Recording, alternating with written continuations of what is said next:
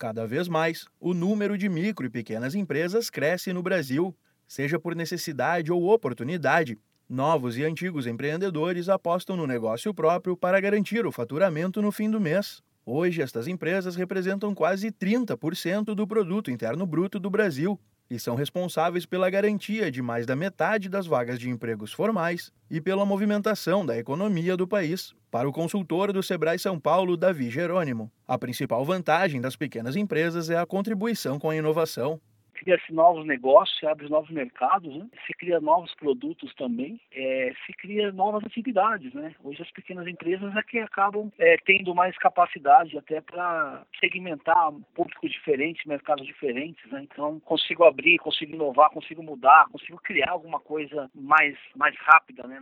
Segundo pesquisa da MEI Fácil, a abertura de CNPJ para microempreendedor individual cresceu quase 20% em 2018. Foram quase 2 milhões de cadastros, o que marcou um recorde no setor se comparado ao ano de 2017, que teve pouco mais de 1 milhão e meio de registros. De acordo com dados do Sebrae, as micro e pequenas empresas devem representar um aumento de mais de 75% em um período de 23 anos no país. O salto foi de 2,65 milhões de microempresas brasileiras em 2009 para mais de 4 milhões em 2017. A expectativa é que até o ano de 2022 o número ultrapasse os 4,6 milhões de empresas registradas. Davi Jerônimo destaca que a procura por consultoria para novos negócios é grande e que, por isso, a tendência é que os números continuem crescendo. Pelo menos o atendimento que nós temos aqui no, no Sebrae São Paulo, a gente percebe que está aumentando muito o, o, desejo né, das pessoas empreenderem, né, criarem uma pequena empresa. Né. A gente sempre fala, ninguém começa grande, né?